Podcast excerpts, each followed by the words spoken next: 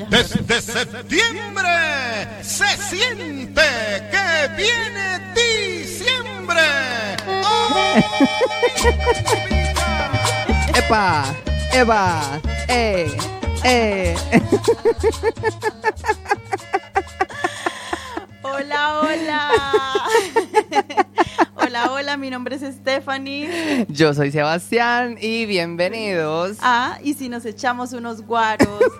Bueno, como saben, nosotros nos criamos en Colombia, entonces pues en Colombia es normal que Llegue septiembre y... ¡Hala! desde septiembre se siente. ¡Que viene diciembre!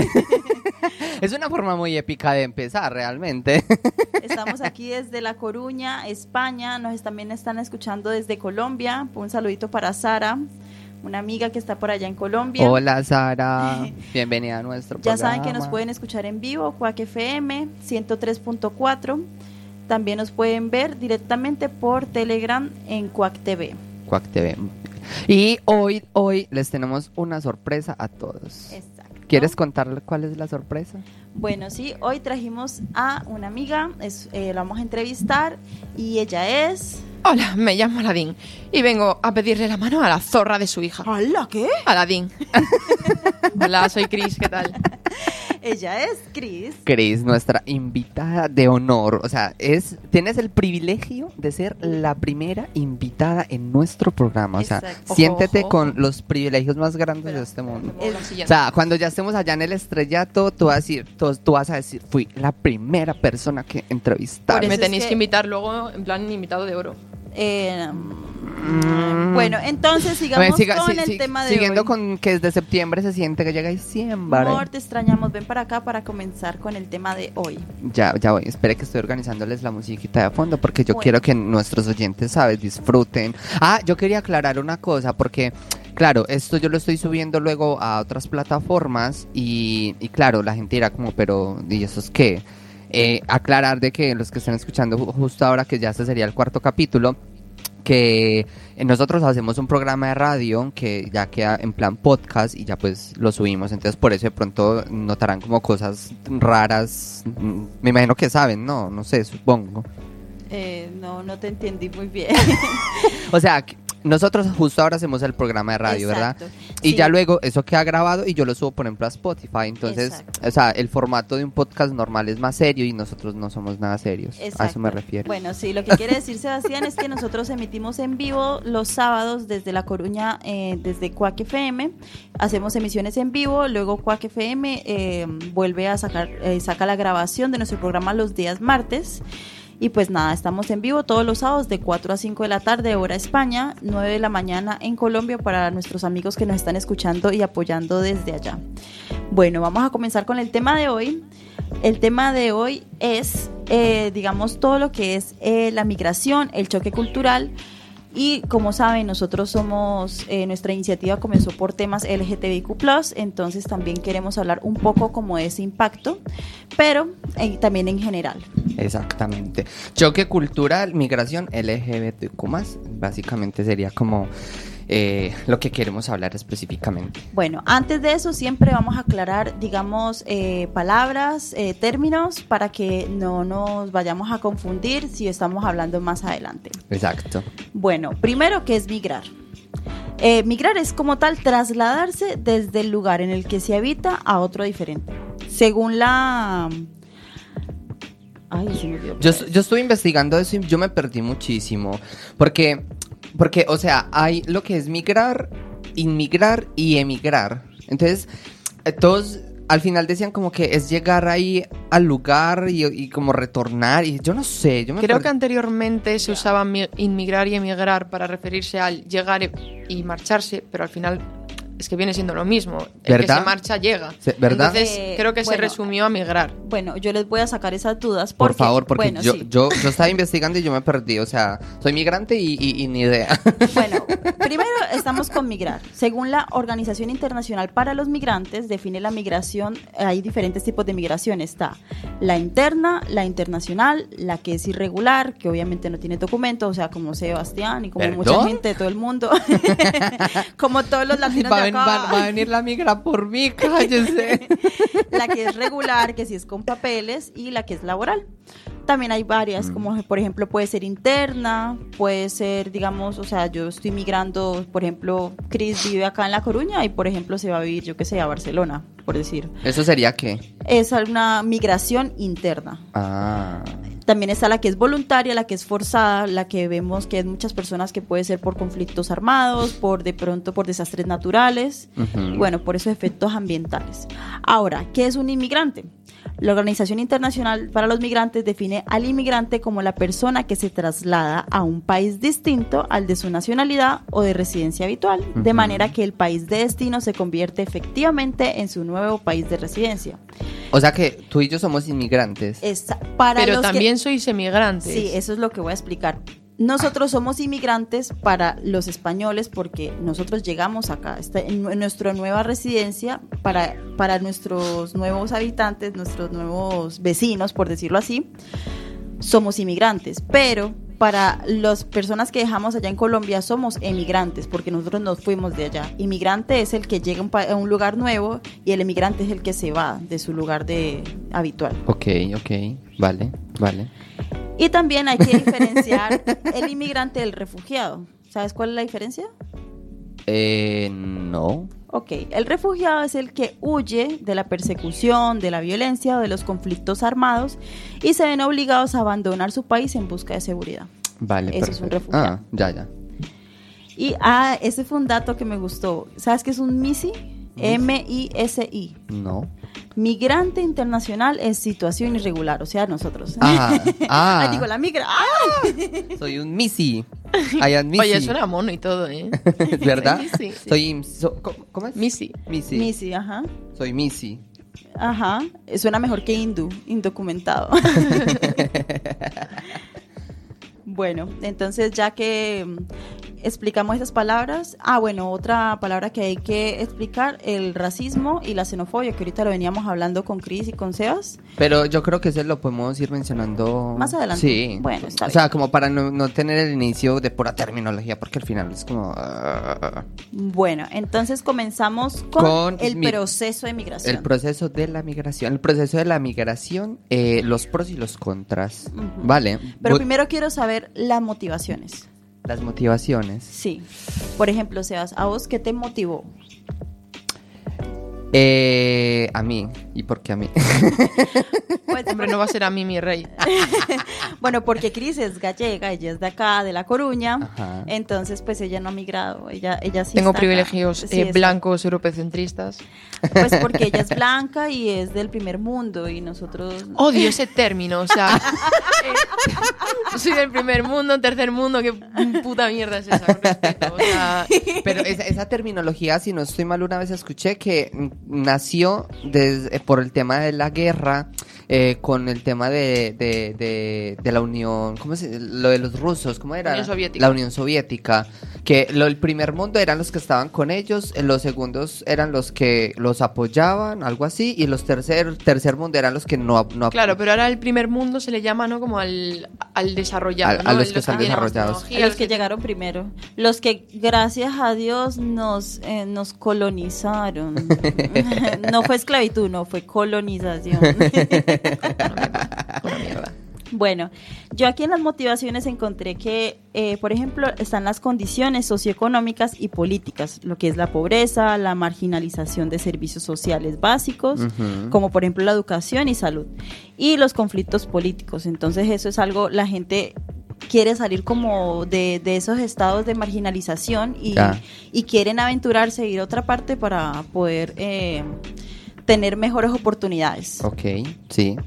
Eh, de- dentro de los props también tenemos eh, la diversidad cultural. O sea, eh, migrar tiene una, una, una posibilidad de que el país que recibe los inmigrantes se nutran de muchas otras culturas, música, religiones, etcétera. Entonces, em, o sea, aumenta muchísimo el tema de la diversidad cultural.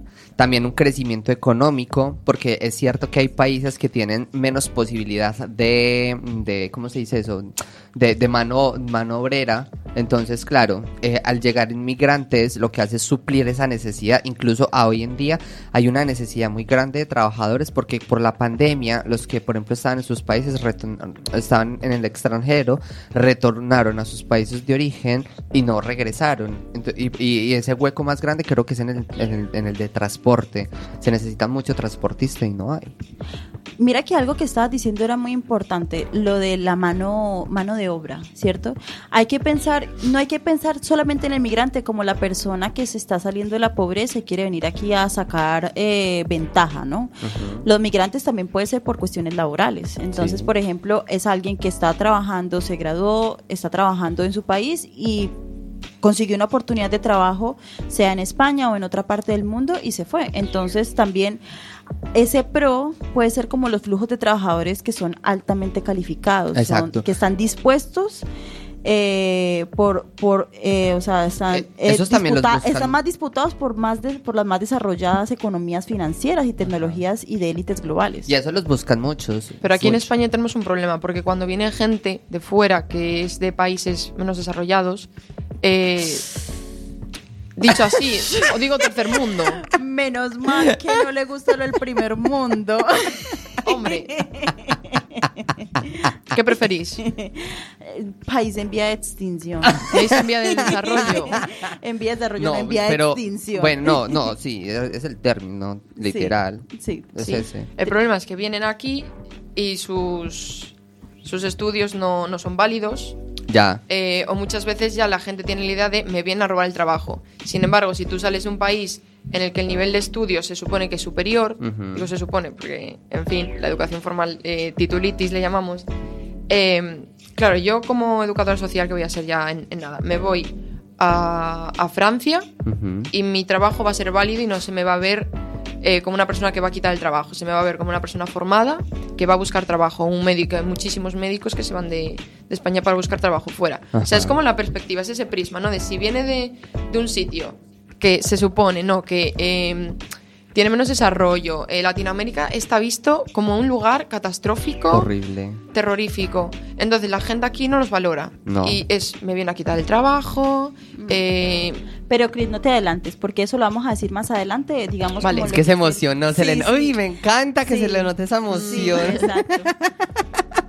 Bueno, otra cosa de la motivación, por ejemplo, no todos venimos aquí simplemente por, ah, es que quiero simplemente salir de mi pobreza, de quiero conseguir más dinero, cosas así, porque, bueno, sí es verdad que las cuestiones, allá, digamos, eh, las políticas de trabajo, o sea, el dinero no te alcanza, no te alcanza como acá, por ejemplo, con lo que ganas un sueldo, te alcanza para el arriendo, para pagar el alquiler del piso, te alcanza para comprar eh, algunos gustos, o sea, allá no te, o sea, te alcanza para lo básico Lo y eso. básico, sí. Entonces eso disminuye la calidad de vida, pero no solamente es por eso, también digamos eh, puede ser un estado de salud previo al viaje, puede ser por alguien que se sienta mal mentalmente, porque se sienta mal, porque necesita algún tratamiento específico que no lo brindan en su país, entonces también puede ser otra motivación de, de migración. Claro, sí, sí. Y lo más importante es que simplemente lo que quieren es salvaguardar las vidas y mejorar la calidad de vida. Sí. Eh, a ver, eh, también tenemos eh, dentro de los pros una contribución. Ah, no, eso ya lo estamos hablando. La contribución a la mano de obra en sectores No, específicos. y vas a hablar sobre la, el, el rejuvenecimiento de la población. Pero bueno, lo de la pirámide, vale, pero. ¿Ya?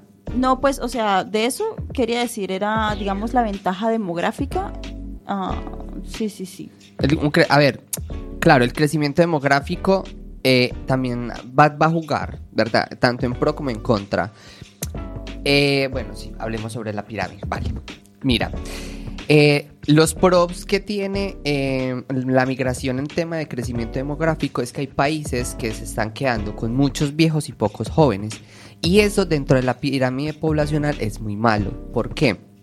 Porque, eh, digámoslo, lo normal, lo normal eh, sería en la parte de abajo de la pirámide, jóvenes, en nacimientos La base. bebés, ¿verdad? En la base. Y a medida que vaya creciendo, la pirámide debe ir disminuyendo. ¿Para qué? Para que en la parte de arriba, que son los viejos, hayan menos, eh, hayan menos y, y- y- y- y haya eh, como esa estabilidad, No, ¿verdad? por el tema de las pensiones y Sí, todo. Exacto, porque ¿por qué? Porque los jóvenes somos los que estamos pagando la- las pensiones de los mayores. Y se supone que estamos... eh, Y esos mayores pagaron la pensión de los mayores que ya se murieron. Exacto. o sea, eso es un- o sea, o sea, eso- esa pirámide como tal, lo que mantiene es el orden, o sea, eh, un, un control, un, ¿cómo se dice? Es un control, no, un- una estabilidad en ese tema, en el tema de, de lo de las pensiones, de la contribución. Pero ¿qué pasa, Seba? O sea, ¿por qué pasa eso que, se- que hay un, un problema como en esa pirámide? O sea, Vale. ¿Por qué pasa eso? Listo, hay cuatro pirámides, están las progresivas, la regresiva, la estacionaria y la desequilibrada. La, la progresiva eh, son las, la- las típicas en países subdesarrollados, como decía Chris, Eh, y estas suelen tener una natalidad muy descontrolada y una, y una tasa de mortalidad muy alta, eh, ya sea por enfermedades, eh, por ejemplo, accidentes movilísticos, etcétera. Y bueno, Luego tenemos la pirámide poblacional regresiva, que viene siendo todo lo contrario. Tiene una tasa de natalidad muy baja y una, y una mortalidad demasiado baja. Entonces, la gente en los países desarrolladas vive muchísimo más, hasta los 80, 90, 100 años, pero no están haciendo casi niños. Entonces, no, no, Es que pónganlos a ser niños. quítenle pero los aquí- celulares. Aquí en España tenemos un problema. ¿Sí? O sea, sobre todo en Galicia. Galicia es de los sitios más avejentados. Ajá. Eh, eh, y, y Mm. entonces, por ejemplo, la migración en, ese- en ese caso favorece muchísimo. Claro, y más y más si son jóvenes. Claro, yo tengo una pregunta. ¿La migración se da sobre todo en gente de qué rango de edad más o menos? Uf, ¿Lo controláis? Eh, a ver, No. se supone que son, normalmente son como entre los 20 hasta los 40 años, más o menos, pero realmente no tengo el dato específico. ese es, un muy buen tema para, el Sí, es para un- investigarlo para es el un buen siguiente. dato, la verdad, es un buen dato, pero Es que hay que invitar. Bueno, espera, yo termino. También está eh, la, la- la pirámide estacionaria. eh, esta, esta son más para países en vías de desarrollo. Y. eh, ¿Y qué? ¿Y qué? Y, y- y tiene una estructura similar en toda la pirámide. Ah, vale. Esta, estas son de las que.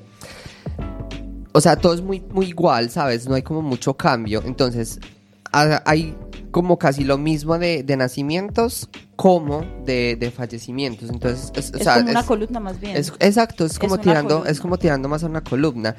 Y ya luego eh, tenemos la pirámide, la pirámide desequilibrada. Eh, estos suelen, Es- esta pirámide suele, suele pasar mucho cuando hay guerras, eh, cuando hay un fuerte movimiento migratorio, por ejemplo, con lo que pasó en Venezuela, Sí, con la dictadura El éxodo, el éxodo de el Venezuela. éxodo, ese éxodo, entonces, ¿qué hace?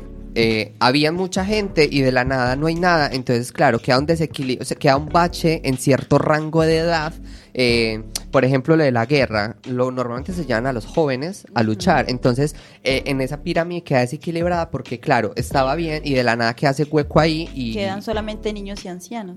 También sabes qué pasa, Sebas, es que muchas de las personas, digamos, acá, eh, por lo menos en Galicia, yo siento que la población está muy envejecida, pero es porque la mayoría de las jóvenes se van. No sé si Chris estés de acuerdo conmigo. Yo creo que es porque tenemos mucha zona rural, mucho pueblo. Más que ciudades grandes está Coruña, Ferrol, Lugo, Orense, Vigo, Pontevedra. Ajá. Entonces, claro, al final eh, en el- los pueblos se van yendo los, los jóvenes Exacto. y no todos se van para las grandes ciudades de Galicia. Exacto. O sea, a eso me refiero. Entonces, claro, ¿quiénes quedan? Las personas mayores. Ajá.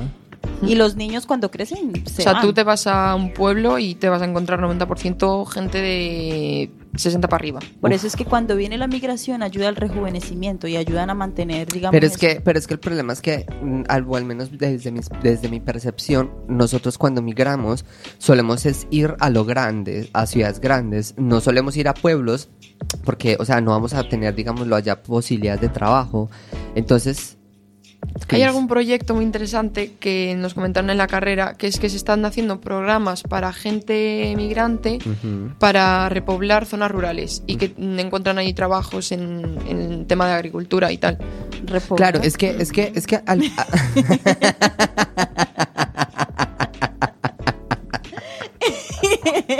Los ponen allá como conejitos a apoyar todo el día. repoblar.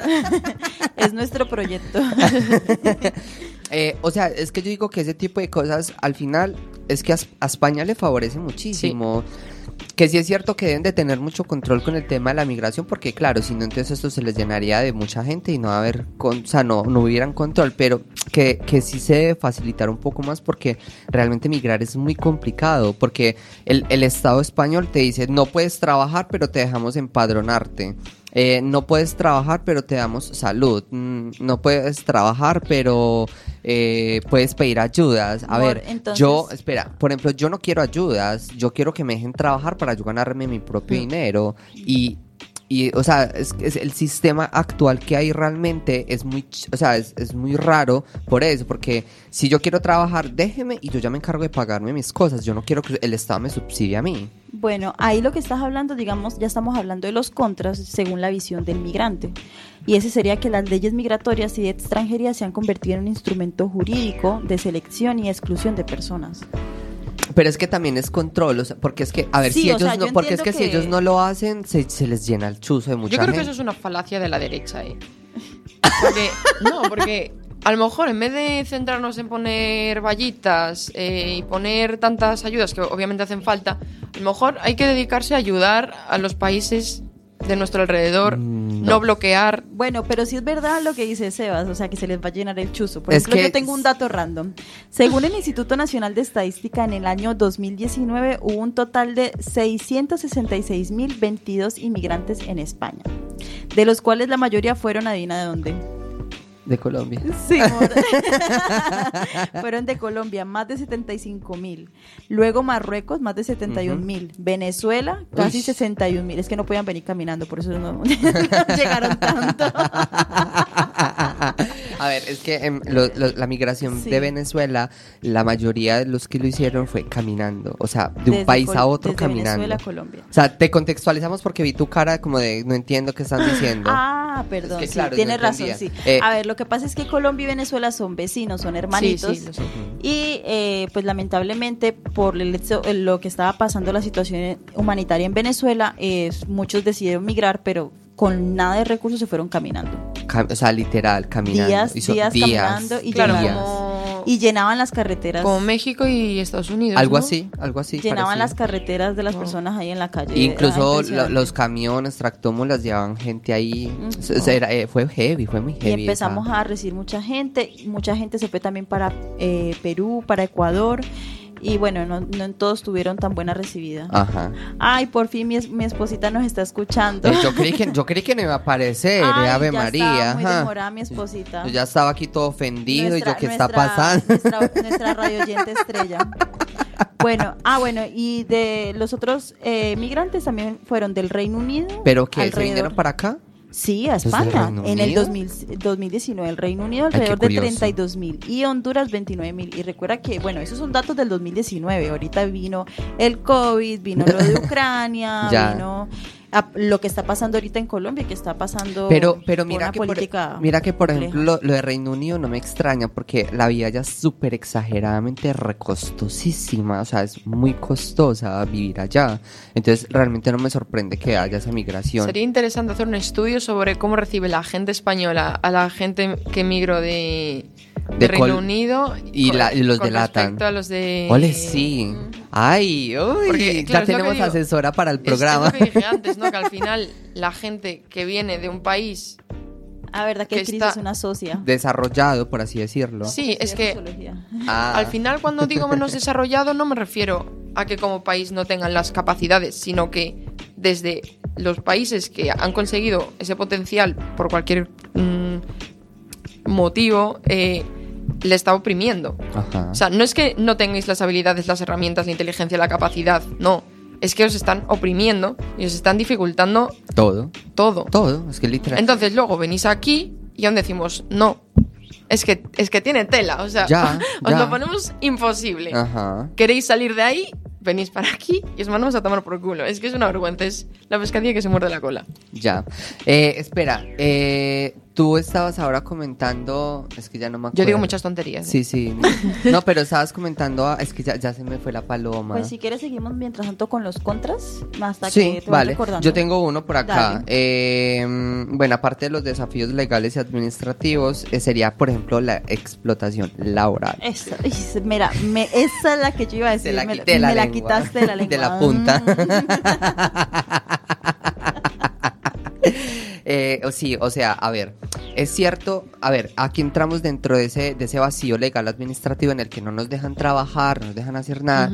Trabajar es, o sea, si a mí la policía me pilla trabajando como estoy indocumentado, primero multan a la persona y por el otro lado me multan a mí y me meto un problema legal, ¿sabes? Entonces, eh, y, y, y por culpa de eso, es que hay muchos trabajadores que lo saben y que saben que uno no puede trabajar legal, entonces le ofrecen a uno cualquier mísero Claro, salario. ¿Y qué va a hacer uno? Aceptarlo, porque si yo no lo acepto, Exacto, por ejemplo, eh, para los que eh, deberían saber, más o menos la hora se paga unos 8 euros con 20, más o menos, es como el mínimo. El sueldo mínimo está ahorita En valorado como 1080 mensual por 40 horas, 40 horas semanales, ¿cierto? Claro, es que la reforma fue hace poco. Sí, Entonces, estoy. No, sí, yo lo había visto, eran 1080, 40 horas semanales. Y eh, eh, muchas veces lo hacen trabajar a uno por 5 euros la hora. ¿sí? O sea, sí, por 5 euros. 5 euros, 5 euros. O hasta menos. A, a mí me han llegado a pagar incluso 2,17 la hora. Sí, una explotación total. Y todavía se enojan de por qué uno les cobra. Ya. Entonces, es triste, pero sí, es eh, lo que había Es hecho una Sebas, realidad muy fuerte, Bajos sí. salarios, falta de sindicatos, explotación laboral y actividades que requieren un gran esfuerzo físico. Eso, a eso es lo que están enfrentados muchos migrantes que están indocumentados aquí en, en España, ¿Que por lo están menos o estamos? que está, no mo- hoy hay que celebrar porque hoy legalmente tengo permiso de trabajo. Ah, era a partir de hoy. Sí. Ay, amor, felicidades, yo no sabía. Estoy buscando trabajo. es que aquí en la radio no me alcanza para vivir. Yo luego te digo uno. lo tengo, lo tengo, no es broma. ah, bueno. ah, bueno, bien. Great. Ahorita. Oiga, qué invitada tan maravillosa. Me, Me encanta, encanta, Me me encanta. Me encanta. A ver, eh, digamos otra. Integración cultural. Eh, es cierto que, claro, como nosotros venimos con nuestras propias costumbres, con todo lo de nosotros, apropiarse de, de la cultura y, de las cosas de acá a veces cuesta.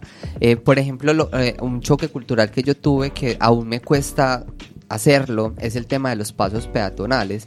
Para nosotros en Latinoamérica un paso peatonal no sirve para nada porque los carros no lo respetan. Entonces, claro, cuando Ahora. yo veo que un, ca- un coche para, para, para, para que yo, yo, yo pase y me siento mal, es como, no, amigo, pase. Hay veces sí se me olvida y, y yo paso, paso normal y, y me- no, no me importa si el, el coche frena o no. Yo me siento como una potra empoderada y pasando. Yo paren todos que estoy pasando, yo no me importa. Y ojalá me atropellen para que me indemnicen.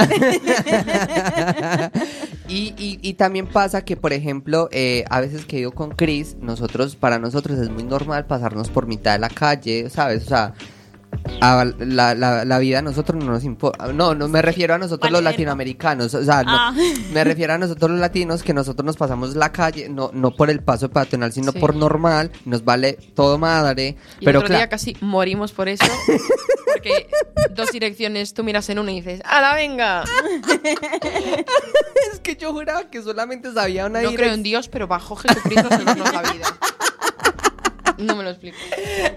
Es que muy, Ese. muy chistoso porque yo como que yo vi que no venían carros hacia arriba, entonces yo como, la venga, pasemos. Claro, Más me agarró rollo. No yo- podía hacer nada. O sea, me agarró y dijo, ¡Raga! Y ahí me encontraba yo en medio de la carretera con un coche viniendo hacia mí. Y yo me cago en la puta, Sebas. Entonces, claro, nosotros estamos acostumbrados a vivir así de riesgo y, y, y, por ejemplo, cuando estoy con Chris, que pasa eso, él es como, no, ¿cómo vamos a pasar por ahí? Y yo, pero es que es normal y ella, no. Que no es normal. Entonces, bueno, ahí está, hace parte como un- una pequeña parte de lo Sí, que es de- la- esa integración cultural. Es integración cultural. Bueno, hay una cosa que se llama el estrés acultura, eh, aculturativo. ¿Sabes qué es? Mm, mm. Bueno, respecto a la salud mental, la migración implica una serie de eventos estresantes como la adaptación a un nuevo país, la discriminación y la lejanía de los seres queridos. Ajá. Eso es lo que se conoce como el estrés aculturativo. O sea, que ese estrés de todo ese cambio, de todo, tratar de integrarse, todo. O sea, es eso, de todas las vivencias que se están haciendo en ese momento, de ese nuevo país, de eso tratamos de hablar del estrés aculturativo. Eh, bueno, otro problema, otro, otro contra, digamos desde la visión del migrante, sería la xenofobia.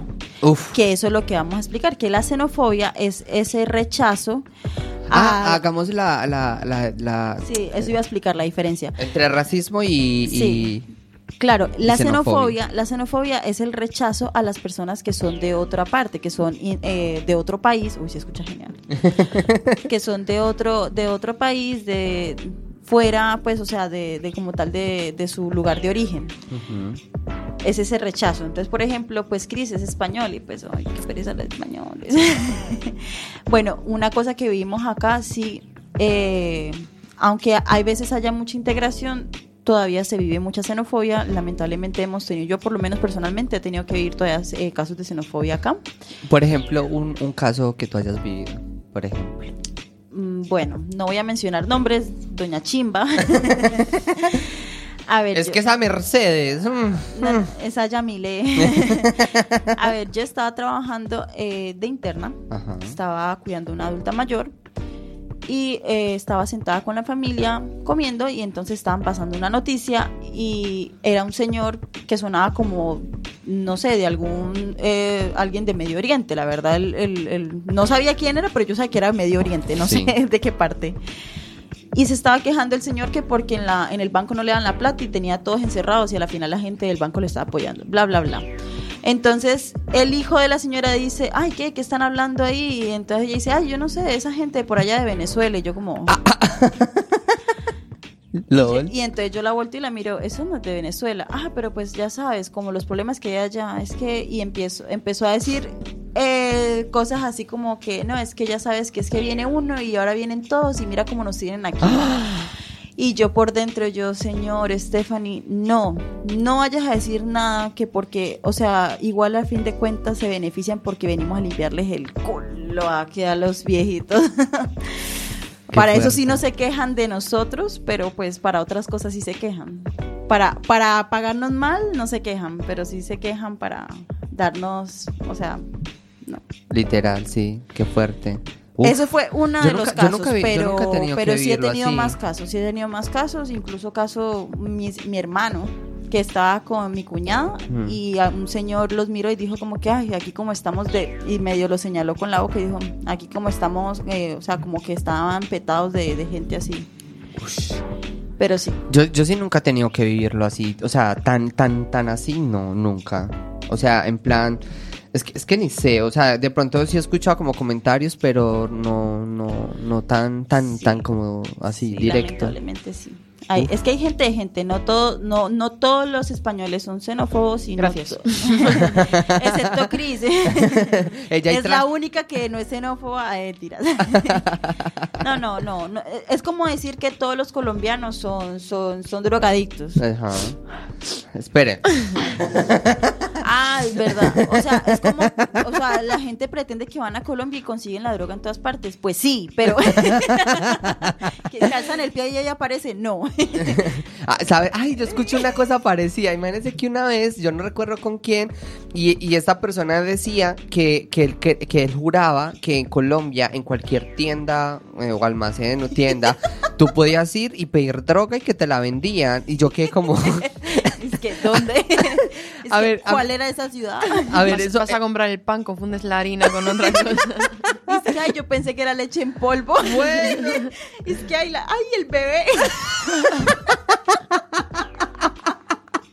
A mí, a mí la verdad eso me... Ah, o sabes también que se suele escuchar mucho cuando uno dice que es de Colombia. Oh, Colombia, Colombia, Pablo Escobar, drogas, coca. Ay, sí. A mí es, ese sí lo he escuchado mucho y yo quedo en plan como, eh, mm, vale, Colombia es más que eso, o sea, Co- y entonces yo Venezuela les... es em- más que coca, marihuana y café.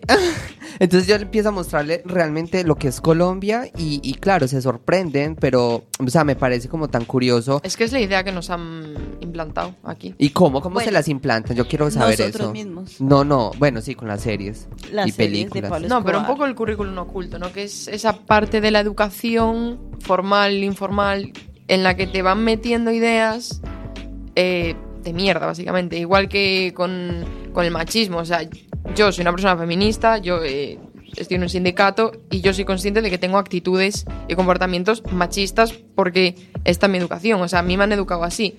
No es que mi madre me lo haya educado, es que la sociedad en conjunto vas por la calle, eh, en la escuela, libros de texto, es que ya en, en los propios libros de texto se ve. Por ejemplo, un ejemplo. A ver, un ejemplo ahora no... Bueno, velo pensando, Frío, velo no. pensando, sí. es- Bueno, ah, bueno, íbamos a decir la diferencia entre xenofobia y, Y- y racismo, racismo. porque a veces se confunde. A ver, Sí, por- que es, que, es que racismo- incluso yo, yo la mayoría de personas que escucho a referirse de, las, de, de- de nosotros migrantes hablan es de racismo y es completamente diferente. Amor, pues porque sos un poquito trigueñito, ¿no? Canela pasión, me respeta. Canela en pasión. cambio, yo soy panelita más tirando a leche, pero pues panelita con Blanqueado. bla- o sea, ¿Has llegado a comer blanqueado? Yo, yo soy pan... Ay, sí, qué rico. Qué rico. Blanqueado es un, es un dulce colombiano. Es muy rico. Te diría que te lo daría a probar, pero. Yo te la doy a probar. Cris se puso nerviosa. Hombre, es que con semejantes bellezones... Uf. Ya. un guarito por eso, Uf, un guarito- un por guarito eso. por No eso. nos habíamos tomado ningún guaro. Uy. Claro, es que hoy, hoy, Sí, hoy, hoy ya está más seria la conversación. No ha Sí, estado. está bastante seria. Drink. Mm. Bueno, entonces... No, es cheers, cheers. Eh, cheers. recuerden que el racismo, en la misma palabra lo dice, es de razas. Es simplemente, piensan que el racismo solamente es hacia las personas negras, las personas con ausencia de color, no mentira. Pero, No, pero antes al contrario, tienen mucho color. Sí, exacto. Ay, ¿sabes? ¿sabías que una vez, una vez vi por ahí, creo que era un video en TikTok en el que decía, Qué color sucio. ay, como, como el video en el que muestran a un, a un, a un, a un niño negro eh, y con lápiz color piel y el, el color Ah, café. sí. Es que tráeme el color piel y él queda como, ¿Cuál? ay. Sí, exacto. Bueno, Mira, hay- mira, ese es uno de los ese, sí, ejemplos exactamente del lo currículum oculto. El color, bueno, aquí decimos color carne. Y color carne, color carne. lol. Y la carne no es roja Ya, no, cuando pero- está cruda. O sea, lo que yo digo, mira, la carne, por ejemplo, se ve roja cuando está cruda y la vas a comprar al supermercado. Qué rico. Y la carne de pescado también es de otro color.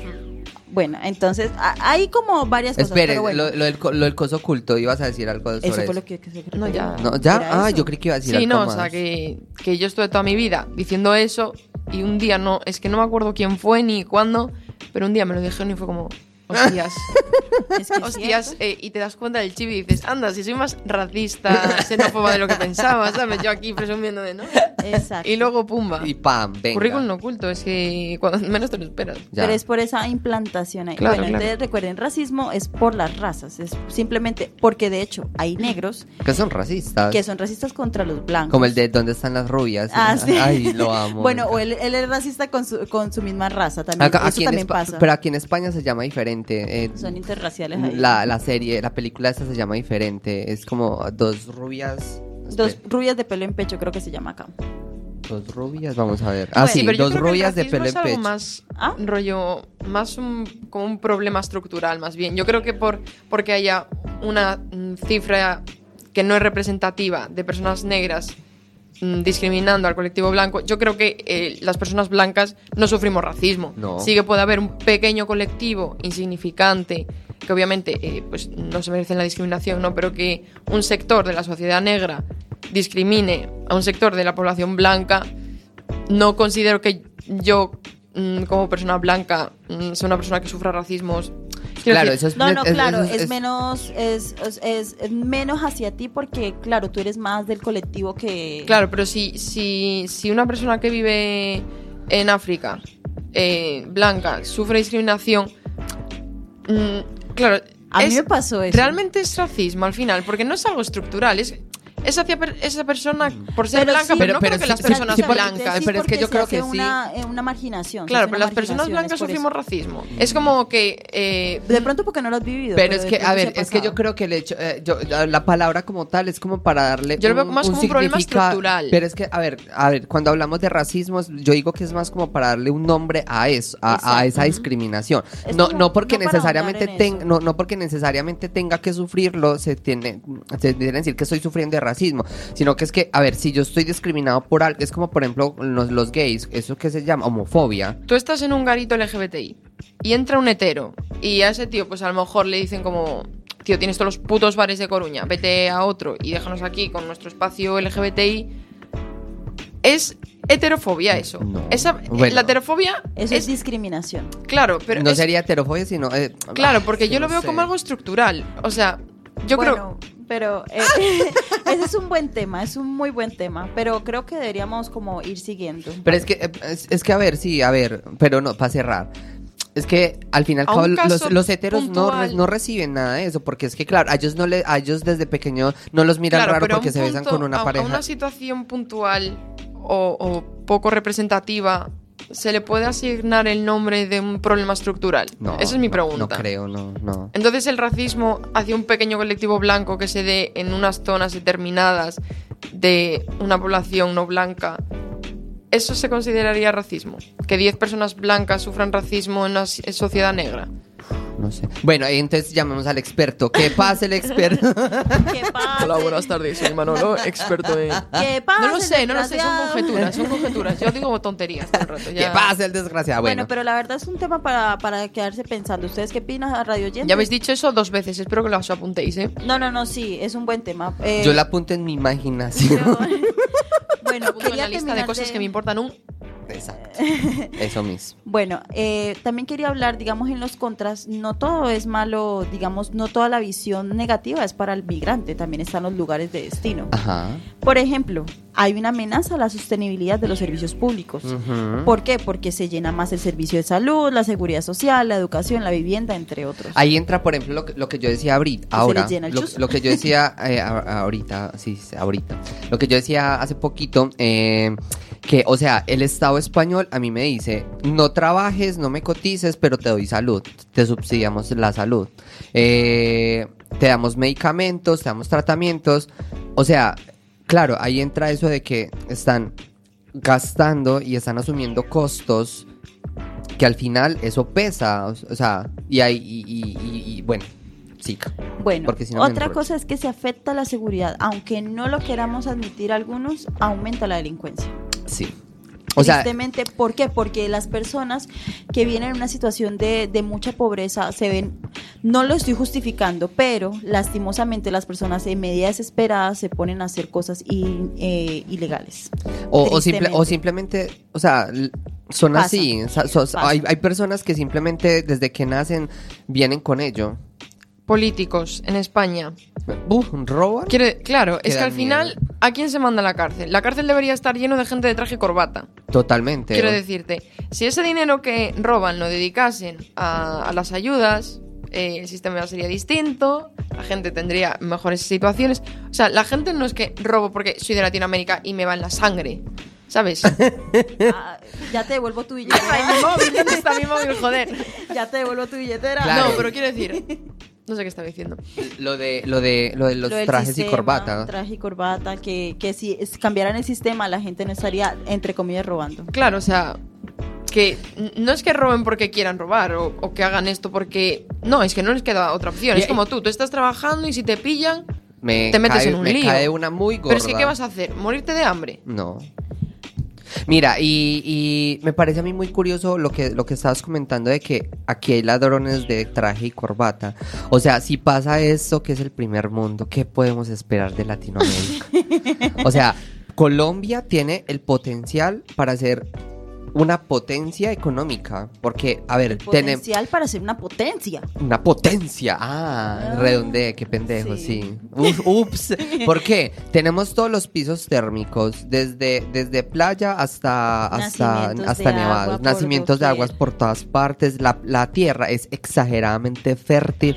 Pero ¿qué pasa? El café y el cacao también lo... Pero el cacao es ¿O más de es más de- Venezuela. El cacao sí es más El- de pero el Venezuela, café, pero el nosotros, café sí. nosotros. Porque el café y el cacao, eh, después de las Flores, drogas, son, la- son la- las, Es que las materias que más se consumen. la- la- un- la es que sois una potencia a nivel de café. Claro, a nivel de café, Colombia es Lo top. que pasa es que, ¿qué, qué pasa? Que está el magnate blanco oprimiendo. ujú. Y luego dicen, no, país subdesarrollado. Coño, Entonces, das la oportunidad. Pero, pero Joder, ¿por qué? deja Porque, de oprimir. Pero ¿por qué? Porque tenemos unos senadores, tenemos uno- unos congresistas que todos se lo roban.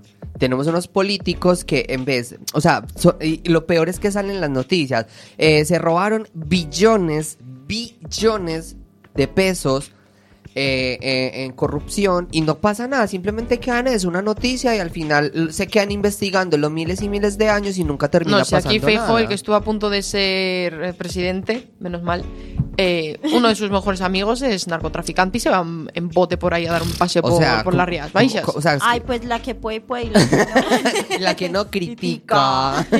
Pero, o sea, sí me parece una mierda que, que, que, que, que los ladrones estos, que son los que realmente deberían de estar en cárcel por robar bien, pero bueno, sigamos más bien. Bueno, Porque si no, aquí nos eh, quedamos. Exacto. Eh, otro problema, digamos, eh, enfrentarse a nuevas enfermedades.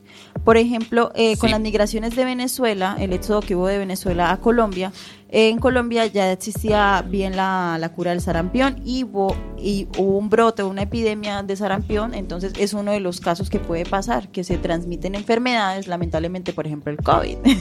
Ay, eso me hizo acordar, ¿sabes algo? Eh, eh, hace tiempo estuve hablando con un chico que se llama Carlos Arjona, no sé si nos estará escuchando hoy, y él eh, me estuvo contando el tema de cómo fue la colonización de, los españoles allá en, en Latinoamérica, y resulta que la mayoría de, de- de nativos desde allá de Latinoamérica murieron fue por culpa de, de los que Sí, fueron porque trajimos muchos... por, por las enfermedades. Porque, claro, aquí, aquí ya tenían anticuerpos por lo de la peste negra, etcétera. Entonces, claro, ellos no, y ahí fue, ah, no, no murieron por las batallas, murieron fue por las enfermedades que llevaron. Y ya llegamos nosotros a, pa- a, que, a que paguen. No, y es chistoso porque cuando van, van personas de eh, van personas de este continente a, a la América, América en general, sobre todo América Latina, viven cosas que, que es el dengue, que es el zika, que es el chikungunya, o sea, un Ajá. dengue es como que los agarra y lo y, y a mí al contrario, yo tengo en la sangre tengo dengue.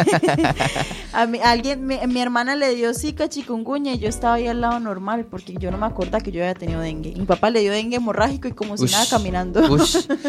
Estefa, ¿tú sabes cuál es el país eh, que tiene en términos absolutos la mayor cantidad de migrantes? Eh, no, amor. Tú, eh, cielo, sabes. ¿España o Francia, diría yo? No. Actualmente el país, O el bueno, Reino Unido. Bueno. ¿Estados Unidos? eh, sí. Sí. Eh, esta, bueno, eso es una información de realmente desde el 2021. eh, no sé hoy cómo estará, pero para, para el 2021 Estados Unidos era el mayor, el mayor, eh, pues el mayor país eh, eh, de población migrante y se estimaba que eran más o menos 51 millones de migrantes internacionales. Claro, pero también hay que mirar ahí los porcentajes, porque no es lo mismo el tamaño que puede tener Estados Unidos con el que puede tener Portugal. En cuestión de porcentajes, Ya, vale, o sea, a ver, bueno, claro, sí, en términos en- absolutos, Ajá, por eso, Estados Unidos, ese ¿no? es en, en- en absoluto. ujú. Bueno, y eh, digamos para ir cerrando este tema, quería hablar como lo que es el choque cultural. Lo voy a decir muy rápidamente porque queremos, eh, digamos, enfatizar también lo que viven las personas de la comunidad LGTB. Eh, lo del choque cultural se vive una aculturación que se ha definido clásicamente como los fenómenos que resultan de un contacto directo continuo entre Ujú. grupos que tienen culturas diferentes con los consiguientes cambios en los patrones culturales de uno o ambos grupos. Entonces para eso está la teoría de la ide- identidad social. Se viven, hay cuatro, hay cuatro términos aquí se están dando amor. Pero no, no, no, no ese tipo de amor, otro No, amor no, no. diferente. Está la asimilación. La asimilación es por decir, Sebas, la gente pensaba en Estados Unidos, lo- la- los políticos pensaban que la gente ten- iban para allá, para Estados Unidos y prácticamente tenían que volverse norteamericanos. O sea, se pierden completamente las raíces. Ya. Se pierde, se asimilan, entonces claro, es una persona, yo vengo para acá para España y me vuelvo una española. Una española más, olvido mi cultura, es una eh, son personas que no Jodía, están- ¿pero qué dices? Exacto, ya empiezo a decir tía, ya empiezo Neno, yo- neno. ya me olvido Ah, de en todo. Galicia, Neno. en Galicia es neno. Neno. Exacto. Neno, ¿qué dices? Coruña, en Coruña es neno. Entonces ¿Qué estas personas pierden su identidad cultural, o sea, se olvidan como de dónde vienen, se asimilan completamente. Lo bueno de esas personas es que tienen una, están orientadas a la autopromoción y a vivir nuevas experiencias, eso es en la asimilación. Lo contrario de eso es la separación. Es una persona que aun- aunque se haya mudado, por ejemplo, yo llego a España y no, yo no quiero relacionarme con gente española, solamente con las que toca, solamente quiero eh, estar en mi círculo de latinos. Ah, Eso pasa mucho en otros países. Sí, o sea, Ay, hace, po- sí hace poco alguien me estaba contando eso, que, que, que creo que es en Bélgica que los, creo que son como senegales o de, de otro país mm, que están en problemas, los islámicos, bueno, toda esa, toda esa, re- toda esa gente que literal tienen un barrio solo para ellos y que no les gusta mezclarse con, con la gente de ese país, no les gusta y no lo hacen. Claro, ¿por qué? Porque es- hay un vínculo muy fuerte eh, de su cultura, Pero no es que la sueltan. tienen y, que eso- y por eso son, y esas personas son más defensivas. Ese es el problema, que es que no se adaptan. Pero eso, de eso viene ahorita, que se llama la integración. Entonces las personas con separación son una opción, son una opción colectiva defensiva. Se describirían también como son menos orientados al logro. ¿Por qué? Porque se encierran ahí. Simplemente Ajá. como ahí se encierran y no aspiran a crecimiento y a, a nuevas vivencias. En cambio, la integración Son también los que es nos adaptamos. Exacto, que son capaces de ser biculturales o multiculturales. Una persona, por ejemplo, como nosotros, mira, nos estamos juntando a pesar de, de que Con que- una Mm. privilegiada blanca, Con una privilegia. Mm. europeo centrista. O sea, somos capaces de, de- de hacer lazos, de hacer lazos, de tener nuestra, eh, tenemos todavía nuestra, eh, nuestro, eh, nuestra cultura, Exacto. pero somos capaces de integrarla con la cultura acá y somos capaces de juntar las cosas. Que Por nos ejemplo, con la comida, con la com- Exacto. eh, nosotros, por ejemplo, un desayuno puede ser una arepa y, y, y al almuerzo un racio, por ejemplo. Pero otro día a mí me gusta, por ejemplo, comer churros con chocolate. Exacto. Eso en Colombia no se hace. Ajá. ¿no? No. No, No. Nosotros comemos la- el desayuno bastante cargado, es A- grande. Arroz, huevo, Huevo, arepa, arepa, chocolate, quesito, pan. Pero Mm. otros días es como... O por ejemplo, ¿sabes algo con lo que yo me apropié mucho de acá? Con el, con el pan para las comidas. Ay, qué rico Ay, el Dios, pan. me encanta comer pan con las comidas. O sea, a mí ya no me dan A mí pan. me gusta comer pan a secas. Bueno, también, pero, o sea, en plan, por ejemplo, a mí me llevan un plato en un restaurante sin pan y yo lo pido. En Colombia, o sea, en Colombia, el pan se reemplaza con arroz. Allá comemos mucho arroz, muchísimo. Sí. Yo quiero hablar sobre algo. Eh, ¿Cuál es la diferencia entre un migrante LGBT y un migrante hétero? O sea, bueno, hetero Que para... sufre doble discriminación, básicamente. ¿Cuál es la diferencia pues de que uno es gay y el otro no? el uno le dan porra. si es mujer, triple discriminación. Sí, o sea, vale, entonces aquí, aquí, aquí es donde, donde yo digo, mira, un migrante LGBT, o al menos una gran parte, normalmente huyen por el tema de, de la violencia, de la homofobia. Países, por ejemplo, esos los musulmanes, por, por, su- por el tema de su religión, claro, si se quedan allí y, eh, y quieren vivir su vida homosexual, no lo van a poder hacer en paz, porque claro, van a recibir muchísima violencia, discriminación. En cambio, una persona hetero puede huir.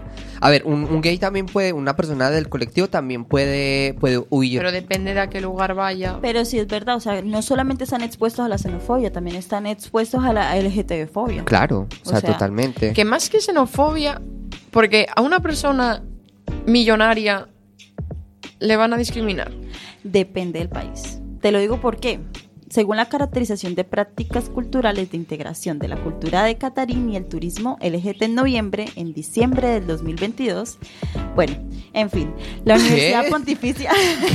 La- la- ¿Qué, la- qué dijiste? Así, así me quedo yo. Sonríe y asiente. No, así se llama, así se llama el estudio. Fue un estudio que Ah. sacaron, una tesis que sacaron en la Universidad Pontificia de de Bolivariana. Medellín. sí, la Bolivariana de Medellín. ¿Así? Sí, sí, de- Ah. eso es un estudio de Medellín, porque es que Esa es la UPB, se le dice así, UPB. Sí, la UP sí, pero tenía que decirlo porque, pues, ajá. A es ver, como, a ver, uno sacaron- dice UDC, uno no dice, por ejemplo, Universidad de Coruña, uno dice UDC. Sí, pero Para eso la- está el los acrónimo. radioyentes no todos saben cuál Claro, es. contexto, entonces, No, y si no el buscan en contexto. Google. Ay, Mentiras. No. Bueno, a ver, ¿qué es lo que pasa? Que eh, hubo en el en Qatar, hubo la FIFA, ¿cierto? Ajá. La FIFA en el 2022. ¿Qué es lo que pasa? Que Qatar es un país extremadamente homofóbico. Muchísimo. Demasiado. Incluso allá es ilegal la homofobia Sí, sí, todavía.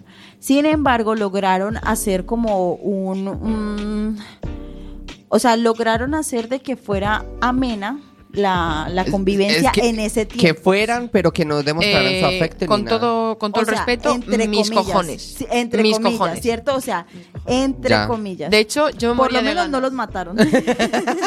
Yo me moría de ganas de ver ese mundial y no lo vi por las circunstancias en las que se dio. Ya, es que fue Sí. fuerte, fue, fue fuerte. muy vergonzoso, fue Sí, muy vergonzoso. Y el tema de las mujeres allí, todo. o sea, Pues sí. es horrible. muy vergonzoso. O sea, Pero no me refiero con el tema LGBTI, me refiero con el tema eh, de la migración. O sea, un migrante hetero que sea mm, rico, rica, Ay, venga, esperen. Es que ya, ya, ya prácticamente tenemos que acabar. Quiero hablar de lo último para cerrar. Eh, yo vale.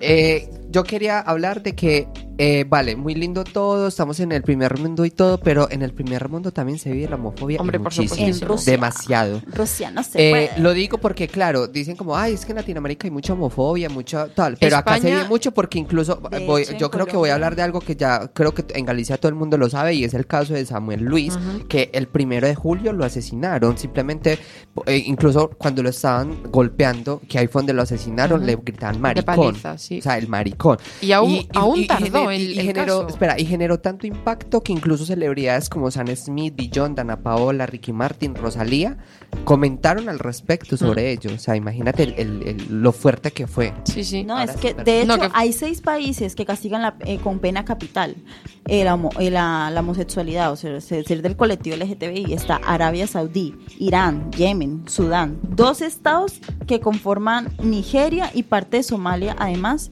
un gay puede ser condenado a muerte en Mauritania, Emiratos Árabes Unidos, Qatar, Pakistán y Afganistán. Entonces, si eres LGTBI, no vayas por allá. 76 mm, países tenemos mm, prohibida la entrada. Radio oyentes, definitivamente se nos fue la hora en un momentico Sí, porque estaba yo no la muy sentí, interesante. yo no lo sentí. Estaba muy, muy interesante. Me da rabia porque es que, a ver, siento que una hora es muy poco, pero también siento que una hora es demasiado. Ah, Porque nos faltan todavía muchas cosas por hablar. espera, amor, se me olvidó decir, digamos, de las entidades que pueden ayudar a las personas Sí. que son migrantes. Así, a muy grosso modo, si eres una persona que eres migrante, no te fíes de lo que dicen en las redes sociales, así Ujú. como así como así, tienes que ir a las ONGs. Sí. Hay muchas ONGs que están dispuestas a ayudarte, está la Cruz Roja. Las vamos a subir en el Instagram. Ah, Su- bueno. la, la subo en el Instagram. eh, a- yo ahora la subo. A grosso modo es Caritas, Cruz Rojas, Embalos, Alas a Coruña. Pero los voy a subir a Instagram para que lo miren. Bueno, chao, chicos. Espera, Eh. espera, espera, espera. Yo quería agradecer a estos dos pibonazos Ah. eh, que me hayan invitado al programa. Un beso, gracias. Chao, chao, Gracias, chao. chao. hermosa. Eh, bueno, nada, de verdad, muchas gracias. eh, los queremos muchísimo. eh, por favor, re- compártanos y los queremos mucho. Gracias por todo, todo y escucharnos. Y nos vemos el próximo sábado. Chaito.